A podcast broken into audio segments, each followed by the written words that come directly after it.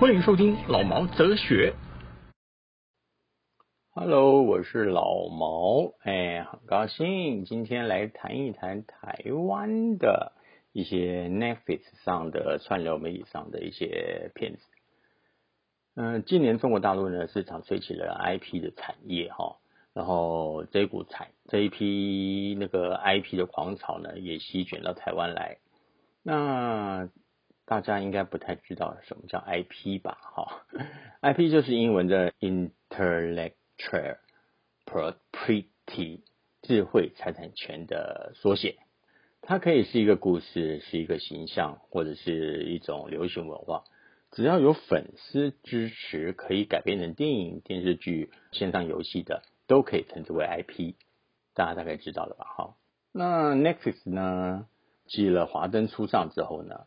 就在台湾，可能吃到甜头了了哈，然后又在台湾之后又改编了一个日本的作家啊，叫做宫部美幸的一个推理小说，叫做《模仿犯》，然后在二零二三年三月三十一号，然后全球上线。我觉得这一部也真的很奇怪哈，这是一个改编小说，台湾的，那就成为第一部进入 Netflix 全球影集排名前十名的台湾电视剧，真的蛮厉害的了哈。它的故事呢，它是在讲。呃，一九九零年，一个松岩市发生了一个连续杀人命案。松岩市基本上是假的啦，整个故事都是编编的啦。主要拍摄地点呢，就在永和的南清宫，跟那温刀 gay 表啊那年，而且我们家家附近面拍的。主要演员呢，就是以吴康仁为为中心。我个人是觉得啦，哈，吴康仁在里面演的是有一点用力了啦，哦。然后反倒是他几里面几个串场的，也不是串场的，就是 side cast，side cast 叫什么呢？配角啊，反倒演的比较好。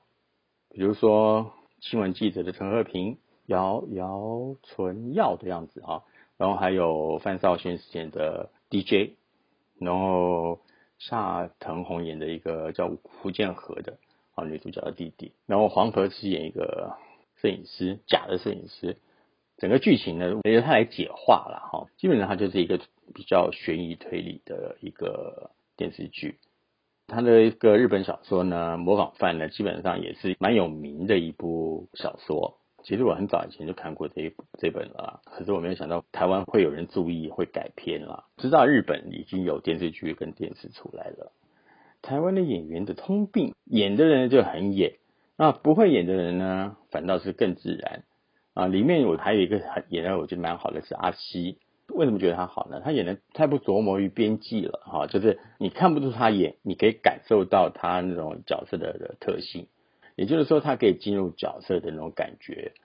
其他人呢，我是你叫得出名字的啦，哈。当然还有一些女主角啦、女一那种的哈，我是觉得都太演了。整部戏我觉得应该是一个节奏很快的。反倒是他们几个主角，他演的拖慢了这个节奏，他演的情绪太多了，他少了韩国戏的那种相同、那相同类似那种那种推理或者侦探侦探片那种节奏。然后每个人呢都觉得我很会演，我一定要演到最最恰当，我要演的最好。可是他们忘记了一点，你再怎么演，他都是演，你要进入那个角色才有办法啦。啊，比如说你要进入那个。检察官的那种情绪里面，他不是进去他的情绪，而反倒是应该进去他的角色的心情。他为什么会这样子？他小时候，比如说他小时候，他里面讲得很清楚，他小时候他家里他也受到一个家庭谋杀，爸爸妈妈都被杀死了，然后妹妹也死了，只剩下他一个。他有某程度的心理创伤，可是我觉得他要去了解这个人的心理创伤到什么地步，而不是只是去演心理创伤。可是可以看得出来。他在里面演是演心理创伤，他不是真正进入到角色里面，这一点我是觉得惋惜了一点啦。当然别人会觉得很好看啦，因为台湾人看戏的方式比较可能比较不一样。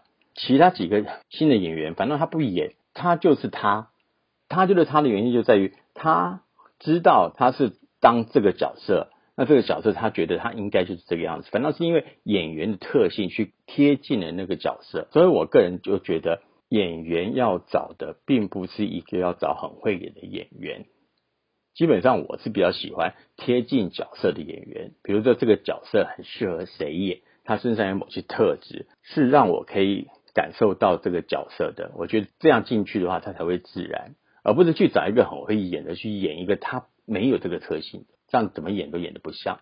这是我觉得台湾基本演员要要了解的，导演我觉得也要了解这个问题。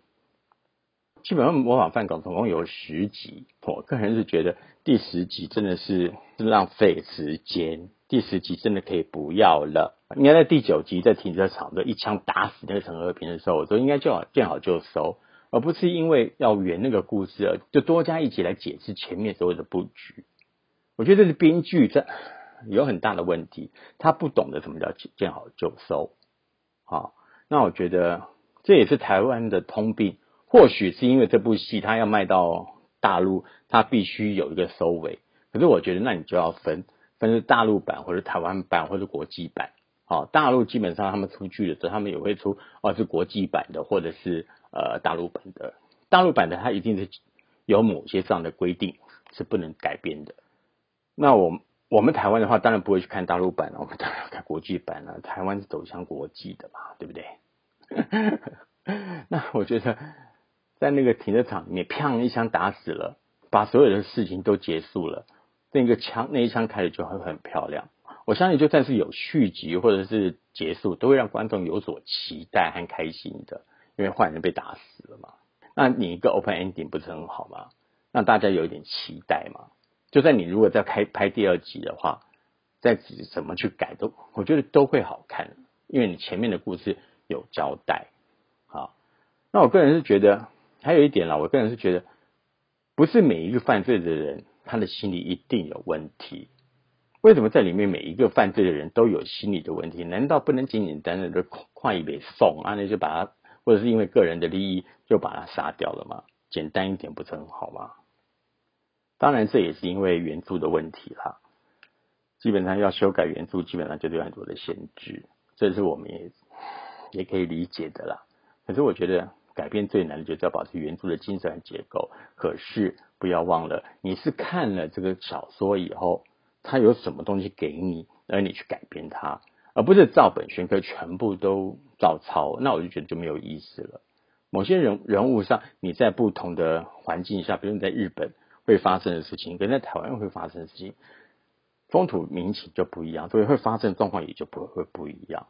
我个人是觉得，要改编一个小说，一定要先了解我看到了什么，有趣的是什么，观点是什么，我要和观众说什么。如果一味的哈，就只是改那个，那我觉得。我干嘛将文字的空间实质化，化为一个影像？那这个影像一定不会好看。为什么呢？因为每一个人看过这本小说的人，他一定会觉得跟我想象的不一样。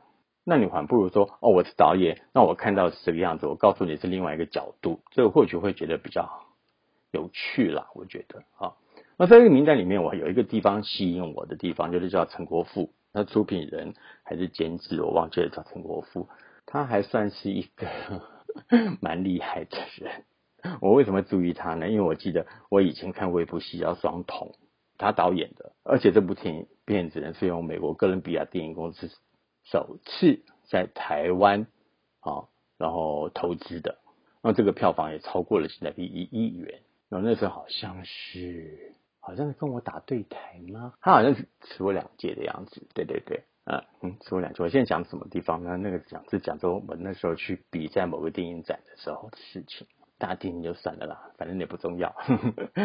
再来就是因为我为什么是记忆呢？台湾首部的一部邪教惊悚片，基本上还有外国明星来帮忙，反正很恐怖啦，吓到我现在都不敢看恐怖片了。他还有一部戏叫《征婚启事》，那我觉得也蛮有趣的。那那个叫刘若英吧，好像。